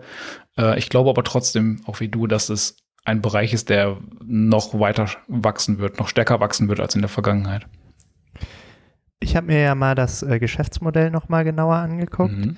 Auf den ersten Blick ist das auch relativ straightforward. Ne? Also die haben als Value Metric die Zahl der Subscriber, ist logisch, ne? Je größer dein Newsletter ist, desto wertvoller ist er wahrscheinlich. Es gibt verschiedene Tiers, da sind wir gerade vorbeigekommen. Es äh, gibt auch ein Freemium-Tier, ähm, der bis zu 1000 Subscriber mitbringt. Ähm, du bekommst noch nicht dieses Empfehlungs- ähm, äh, also dieses Spark Loop, worüber wir eben gesprochen haben. Es sind auch keine Automatisierung und auch kein guter Support dabei. Da sind wir ja ganz am Anfang schon mal vorbeigekommen. Der APU ist sowas wie 62 Dollar pro Monat bei den Paid Users. Das ergibt dann eine Lifetime Value von 1600 Dollar. Also alles so, wie man es sich wahrscheinlich vorstellen würde. Und ich dachte zuerst so, boah, ja, okay, was erzählen wir jetzt zum Geschäftsmodell? ist ja wirklich nicht so spannend. Ist halt ein SAS-Business, mhm. ein scheinbar gut funktionierendes, die auch den Churn im Griff haben. Und dann habe ich äh, nochmal mir dieses Sponsoren, also Werbung im Newsletter und dieses Recommendations angeguckt, was ich eben schon mal angesprochen hatte. Und was ich da total spannend finde, ist, dass natürlich dieser Fokus darauf, dass die Creator ihr Geld damit verdienen, auch ConvertKit ermöglicht, mitzuwachsen. Und da ergibt sich ja dieses, so ein, so ein Flywheel, also so ein Schwungrad draus, das hatte ich ja eben schon mal beschrieben. Du hast also die Sponsoren, wo ConvertKit dafür sorgt, dass die in den Newslettern platziert werden. Mhm. Und was die da nehmen, ist schon alleine 20% Fee von dieser, von diesem Werbebetrag. Also wenn ich jetzt sage, hey, Marcel, ich würde dir übrigens äh, 100 Dollar dafür geben, dass du mein Startup in deinem Newsletter bewirbst, weil das scheint eine gute Zielgruppe zu sein, dann würde äh, ConvertKit aus diesem Topf erstmal 20 Dollar rausnehmen und was dann natürlich hättest du trotzdem die 80 Dollar, was total super ist, weil diese 80 Dollar dann in dem deinem Newsletter-Business drin mhm. sind und die könntest du dann zum Beispiel reinvestieren in einen anderen Newsletter, der dich dann empfiehlt. Ja. Ne? Und auf diesen Empfehlungen sind auch nochmal 23% Transaction Fees. Das heißt, ich könnte mir vorstellen, dass gerade die Strategie, was das Geschäftsmodell angeht, ist, dieses Flywheel zu erzeugen, wo die Sponsoren Geld in die Newsletter stecken und du als ConvertKit mit der Zeit immer was da rausholen kannst. Und das äh, fand ich total spannend, dass das natürlich ein ganz anderes Modell zum Beispiel ist auch als Substack. Weil äh, Substack ja quasi einfach sagt, wir machen das gar nicht mit diesen Ads, sondern wir nehmen halt einfach zehn Prozent von dem, was dir dein Newsletter einbringt. Und das ist natürlich eine viel indirektere Form der Monetarisierung, was ConvertKit jetzt macht. Aber ich glaube, auf diesen, grundsätzlich auf dieses Werbebudget zu setzen, das dann mit der Zeit in den Newslettermarkt äh, fließt, finde ich eine spannende und coole Entscheidung und ähm, müssen wir wahrscheinlich in zwei, drei Jahren mal drauf gucken, wo das hingeführt ja, voll. Hat.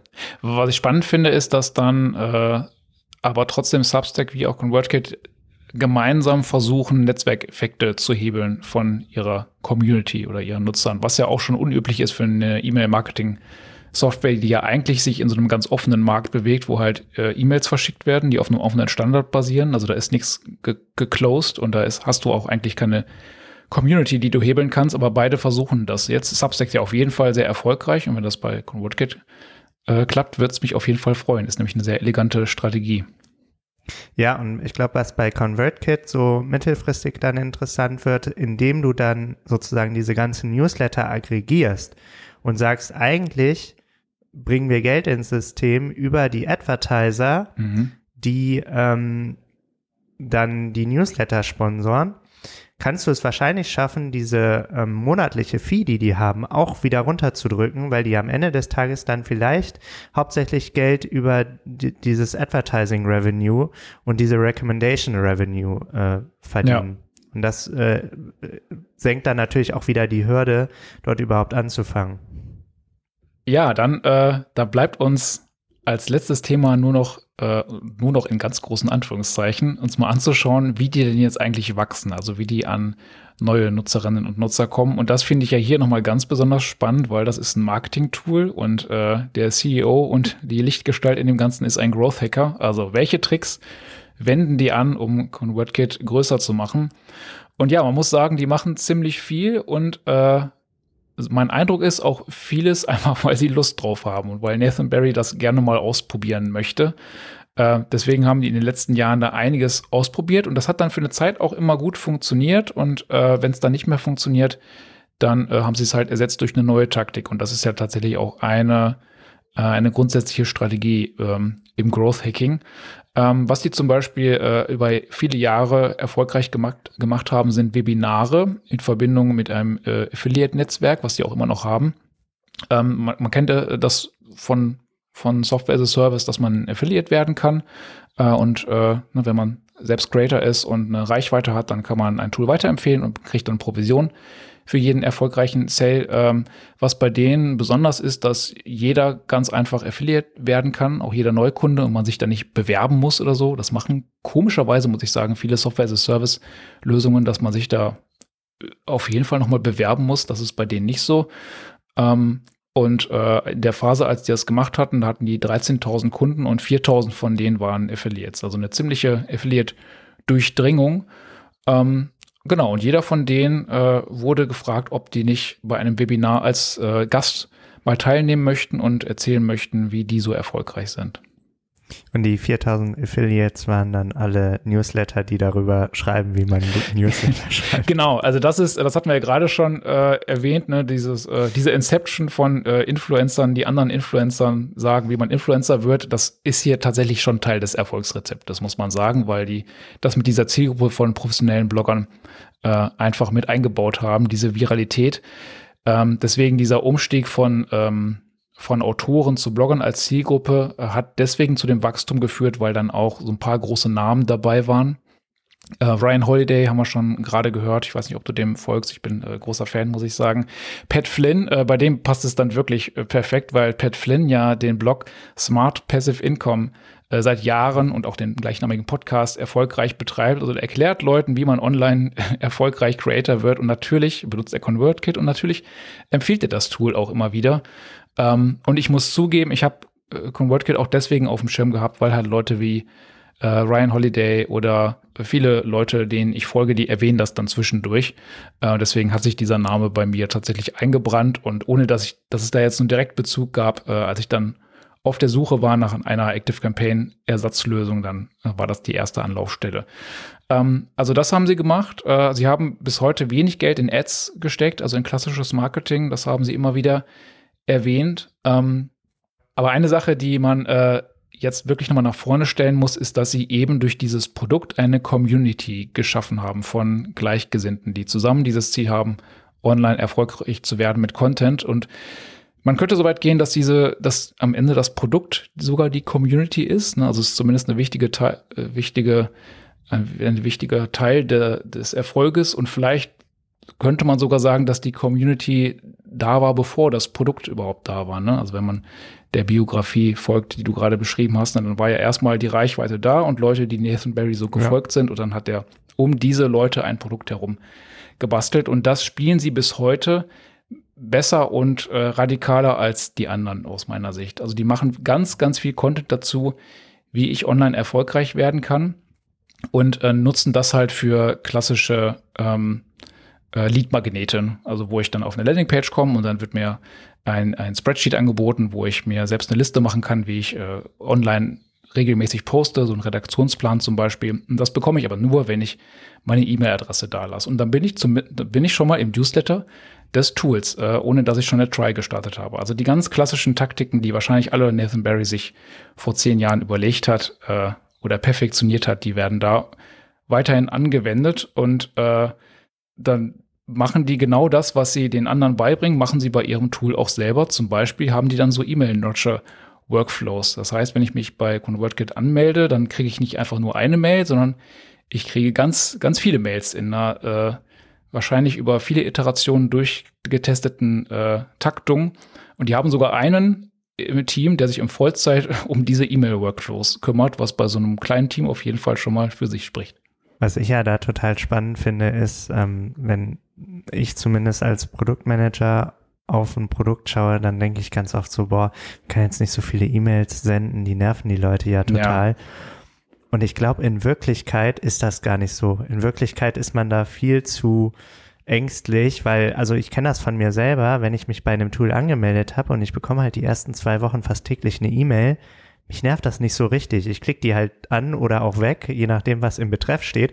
Aber ich habe jetzt noch nie gedacht, boah, die nerven mich total. Ich äh, werde dieses Tool jetzt nicht benutzen, sondern äh, im Gegenteil, ehrlich gesagt, irgendwie wird mir ja immer in Erinnerung gerufen, dass ich dieses Tool ja ausprobieren wollte oder dann ist vielleicht mal eine, ein Betreff genau das, wonach ich gerade suche und wo ich dann reinklicke. Ja, ja, genau. Als wir zum Beispiel für Satellite die Onboarding-Sequenz gemacht haben, äh, dann haben wir gedacht, ja, so zwei, drei Mails, aber äh, der Marketeer, der uns beraten hat, hat uns ziemlich schnell überzeugt, dass unter acht E-Mails gar nichts geht, ne? dass es nicht sinnvoll wäre. Ähm, und bei ConvertKit ist es so, dass die äh, Sequenz, die sie gerade benutzen, 30 E-Mails beträgt. Also da würde man wirklich sagen, das ist doch Spam, aber äh, das benutzen sie, um die Leute, die über die Lead-Magneten kommen, ähm, langsam an das Tool heranzuführen. Über welche Zeit sind das dann 30 Mails? Äh, gute Frage, ähm, aber nicht über einen Monat, äh, würde ich sagen. Ne? Also wahrscheinlich dann äh, ein bis zwei E-Mails pro Tag. Ach, okay, ja. krass. Würde ich zumindest ja. von ausgehen.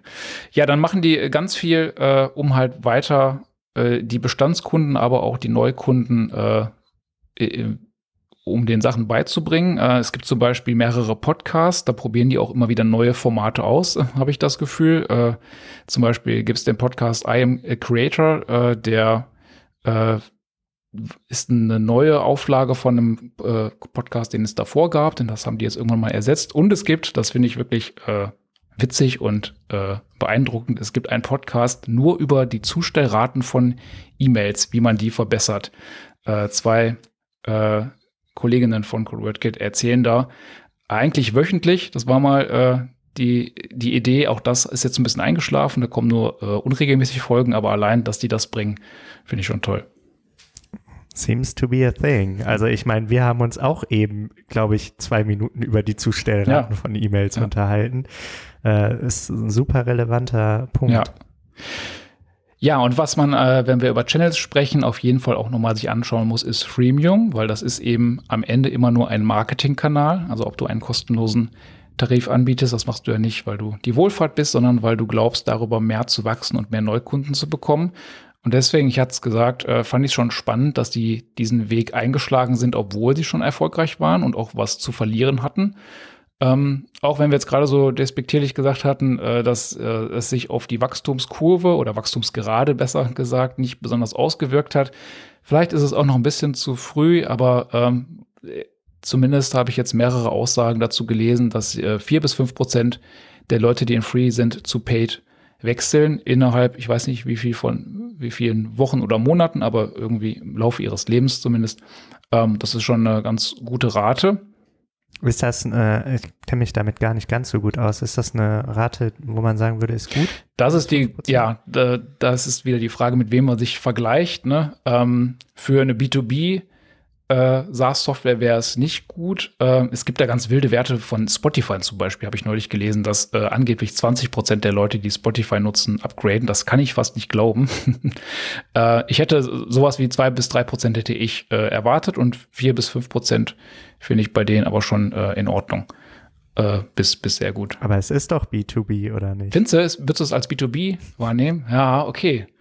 Also ne, gerade dieses Creator-Business ist ja sehr ich glaube, die Segmente sind sehr, sehr weit. Ne? Es gibt Leute, die das nur als Hobby machen oder die es nur mal ausprobieren wollen und dann welche, die es wirklich sehr äh, mit zumindest professionellem Anspruch verfolgen. Ja, irgendwo dazwischen. Ja, ich glaube auch, das war natürlich eine rhetorische Frage, weil es irgendwo dazwischen ja. offensichtlich liegt. Aber da ist natürlich auch nochmal der Ansatz, äh, die möglichst erfolgreich zu machen, möglichst schnell und Geld verdienen ja. zu lassen damit, total clever, weil dann können sie dir natürlich einen Batzen davon ab drücken für das Tool, das du dafür benutzt. Ja. Wirklich interessant fand ich jetzt, ähm, warum sie zu Freemium überhaupt gekommen sind, wie sie auf die Idee gekommen sind. Und das liegt daran, dass sie im Onboarding, wir hatten es gerade schon gesagt, versuchen rauszukriegen, in welchem Stadium die Leute eigentlich gerade zu ConvertKit kommen.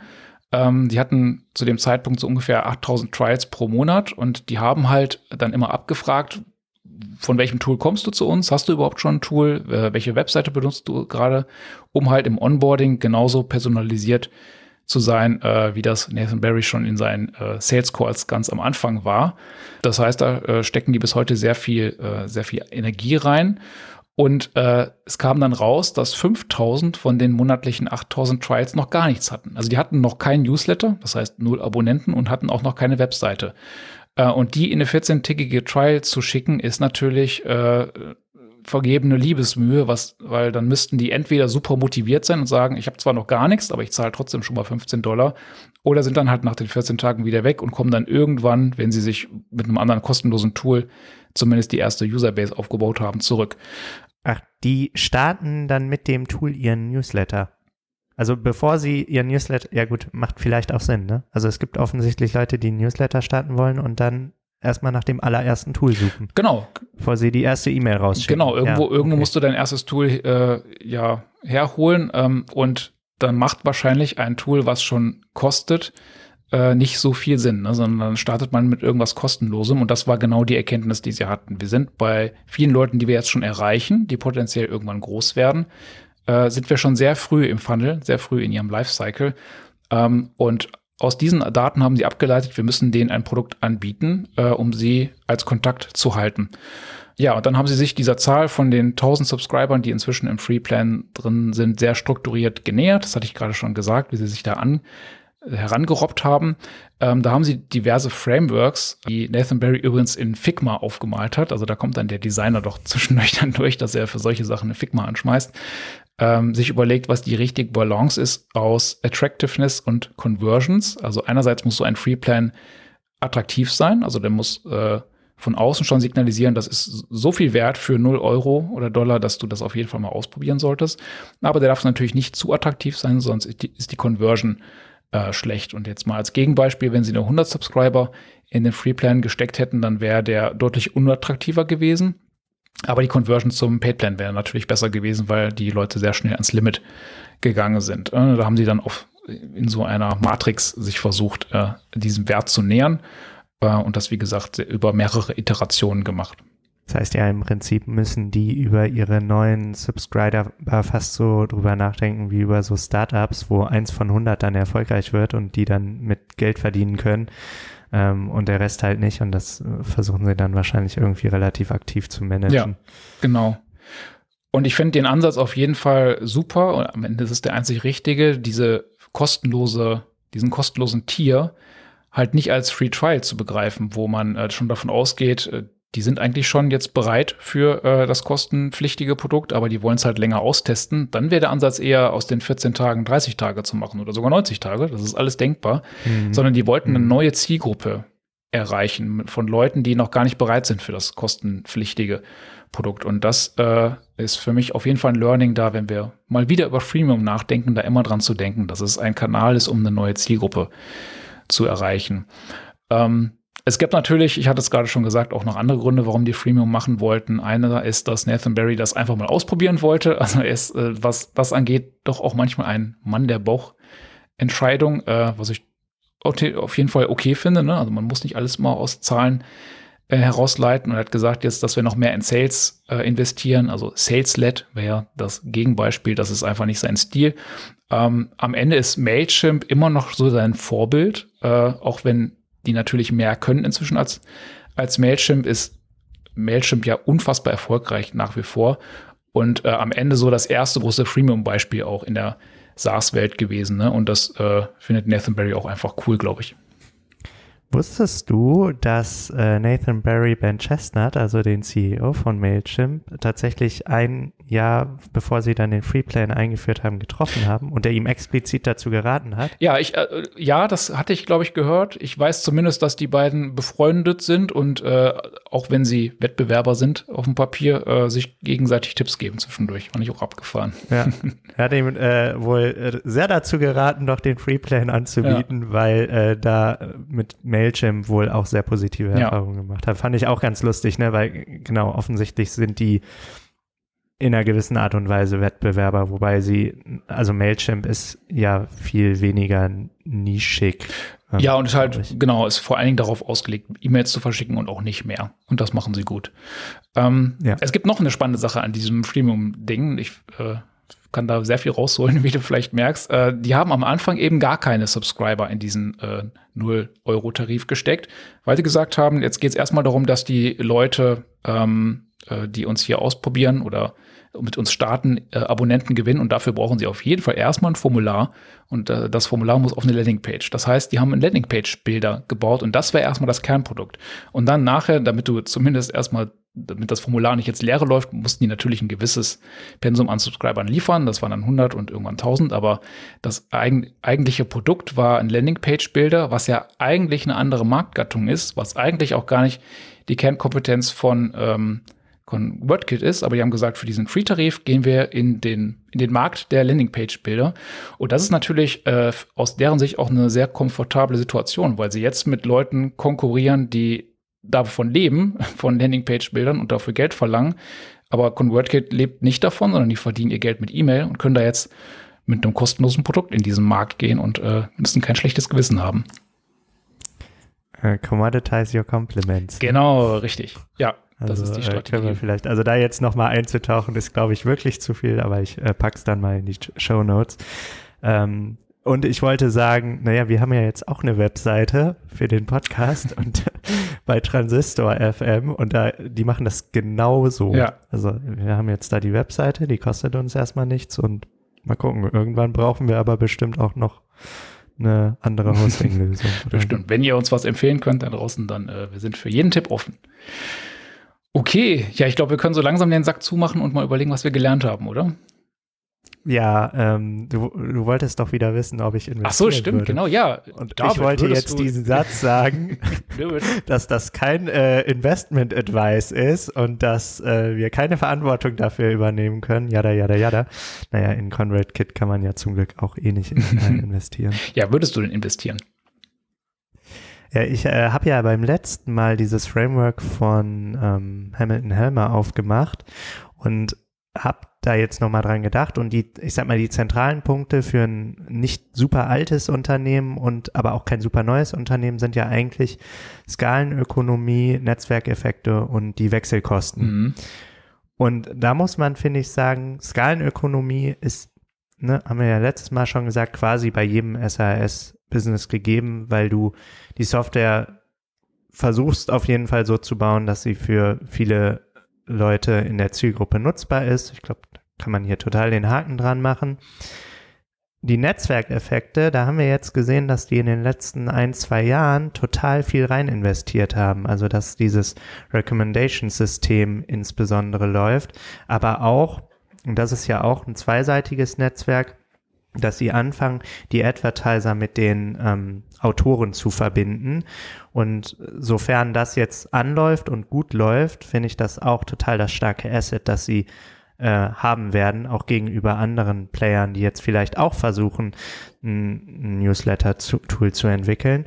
Und als letzte sind die Wechselkosten und die sind, glaube ich, in diesem Produkt automatisch inhärent. Also was man ja daran mhm. sieht, dass dieses, diese Migration allein der Liste äh, scheinbar relativ aufwendig zu sein scheint und du äh, ja Leute dazu erstmal bewegen musst, ihr ein komplettes Tooling jetzt umzustellen, also die Subscriber-Liste äh, rüber zu schaffen und äh, auch Vertrauen einem anderen Tool zu schenken, wenn man ein Tool hat, das scheinbar gut genug funktioniert. Erst. Was wieder der große Trick ist von, äh, von ConvertKit, dass sie eben nicht nur ein E-Mail-Versender sind, weil von denen wegzugehen ist dann noch relativ einfach. Du musst nur die Abonnenten mitnehmen, aber du baust dir ja deine, deine Toolchain, deine Automatisierungen, deine Landingpages, deine Formulare, alles auf und das greift alles ineinander. Und das kannst du nicht äh, einfach mitnehmen, das musst du dann manuell nachbauen im neuen Tool. Wenn es das überhaupt Ja, und da ist man ja auch nicht böse als Kunde. Also keine Ahnung, bei manchen Sachen denkt man sich ja so, boah, äh, meinen die das jetzt mhm. ernst, dass ich das neu machen ja. muss oder so? Aber in dem Fall ist es total logisch, weil du würdest ja jetzt vielleicht erwarten, dass du deine äh, Abonnenten exportieren und importieren kannst mhm. in ein Tool. Aber du würdest ja jetzt nicht erwarten, dass du irgendwelche Automatisierungen mitnehmen kannst, weil das, das ist eigentlich, glaube ich, jedem bewusst, ja. dass das ja. quasi unmöglich ist. Ja, ich bin wie immer bei dir. Also, äh, ob ich jetzt investieren würde oder nicht, äh, ich würde es mal so formulieren. Wenn ich in ein E-Mail-Marketing-Tool investieren würde, dann in die, weil die eben kein E-Mail-Marketing-Tool sind, sondern sich der erfolgreich auch wegbewegt haben und äh, wahrscheinlich das einzige, äh, als einziges von den vielen Tools, die es da gibt, eine echte Positionierung und auch einen echten Mode äh, tatsächlich gefunden haben, nämlich äh, diese riesen Community mit dem ganzen Content, der dazu gehört und den ja, dem ganzen Ökosystem, was sie drumherum gebaut haben. Und dass sie einfach so schön linear vor sich hin wachsen und diese Grafik so wirklich so aussieht, als ob sie die nächsten 30 Jahre genauso weitergeht, finde ich auch sehr vertrauenserweckend. Ja, was ich jetzt vorwärtsblickend äh, spannend finde, ist nochmal tatsächlich, wie sich Substack dagegen ja. entwickelt. Ich weiß gar nicht genau, wie deren Funding aussieht, aber das ist natürlich so ein Punkt, wenn du auf einmal als selbstfinanziertes Unternehmen gegen ein äh, VC-funded Unternehmen mit irgendwie 100, 200 Millionen Dollar. Ich weiß, ich weiß es mhm. wirklich nicht, ne? Aber kann ja grundsätzlich sein, weil es scheint ja ein attraktiver Markt zu sein. Ähm, wie man dann dagegen angeht, ist natürlich eine Herausforderung und schwierig. Aber ich glaube, sie haben auch gezeigt, dass sie ähm, grundsätzlich die Prozesse haben und so, um das zu schaffen. Ja. Und ja. von daher. Ja.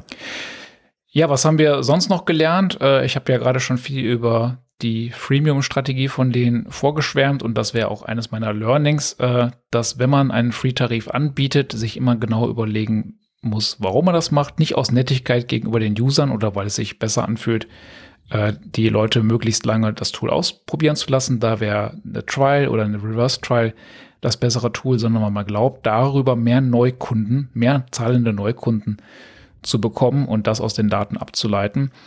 Ähm, Positionierung bin ich auch ein großer Fan davon, wie sie es gemacht haben, äh, weil sie wirklich super, super, super, super spitz gestartet sind mit Autoren, die einen Newsletter verschicken möchten.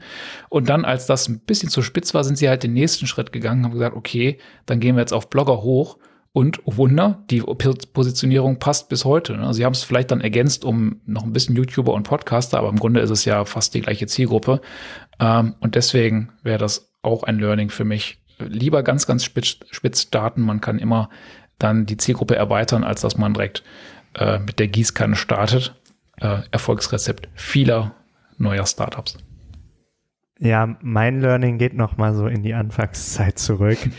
äh, ich habe das gesagt, dieses äh, relentlessly resourceful, also dieses unermüdliche, ich finde das total inspirierend, dass er da ein Produkt nach dem anderen ja. äh, an den Start gebracht hat und sich richtig gut um den Kram dann gekümmert hat. Und ähm, ja, ich ich glaube, man braucht das wahrscheinlich oder halt sehr viel Glück, aber es fühlt sich fast so an, als hätte er den Erfolg an der Stelle so erzwungen mhm. und das finde ich total spannend, dass das grundsätzlich, wenn man wahrscheinlich ein bisschen Grips mitbringt, geht. Ja. Und Mut. Mut natürlich. Das auch dann auf sich selbst zu vertrauen. Mut und Hartnäckigkeit. So, bevor es jetzt noch pathetischer und äh, amerikanischer wird, äh, würde ich sagen, wir haben äh, vieles äh, gesagt zu ConvertKit und äh, tatsächlich, ich hätte noch mehrere Sachen, die mir gerade jetzt spontan noch eingefallen sind, aber irgendwann müssen wir dann auch mal hier die Sendung für beendet erklären äh, und uns bedanken bei euch da draußen, dass ihr uns so lange zugehört habt. Ich hoffe, wir konnten euch inspirieren und euch ein paar Impulse mitgeben für euer eigenes Business äh, oder für die Dinge, die ihr noch so vorhabt. Ähm, lasst uns gerne daran teilhaben. Schreibt uns einfach an äh, die Kontaktdaten in den Show Notes. Äh, da haben wir auch eine E-Mail-Adresse, nämlich E-Mail at skalierbar.fm. Ja, also genau, ihr habt gehört, wir haben jetzt eine Webseite skalierbar.fm, wo ihr die ganzen Folgen nochmal in der Übersicht habt, die ganzen, also die, die drei, die wir bis jetzt haben. Und äh, genau, ihr könnt uns da bequem kontaktieren mit Feedback, äh, mit Kritik auch, ne, wenn euch das jetzt zu lang, zu kurz oder zu analytisch ist und allem, was ihr euch vielleicht auch an Themen noch wünscht für die folgenden Folgen. Uns hat wie immer äh, Spaß gemacht. Ich habe wieder so viel gelernt, David. Es war, war ganz ja, toll. ja, genau, dafür machen wir es. Ähm, Damit du auch noch was lernst. es war toll. Dann ähm, wünsche ich euch da draußen noch äh, einen schönen Tag, eine schöne Woche. Und wir hören uns dann in gut zwei Wochen zur nächsten Folge. Da, wie immer wissen wir jetzt gerade noch nicht, welches Startup oder welche Lösung wir uns anschauen werden, glaube ich, David. Ne? Ist noch, noch nicht geklärt. Selbst wenn wir es wüssten, wir Ach so, genau, nicht, ja. Wartet's ab. Genau. Also dann, bis zum nächsten Mal. Macht's gut. Tschüss. Tschüss.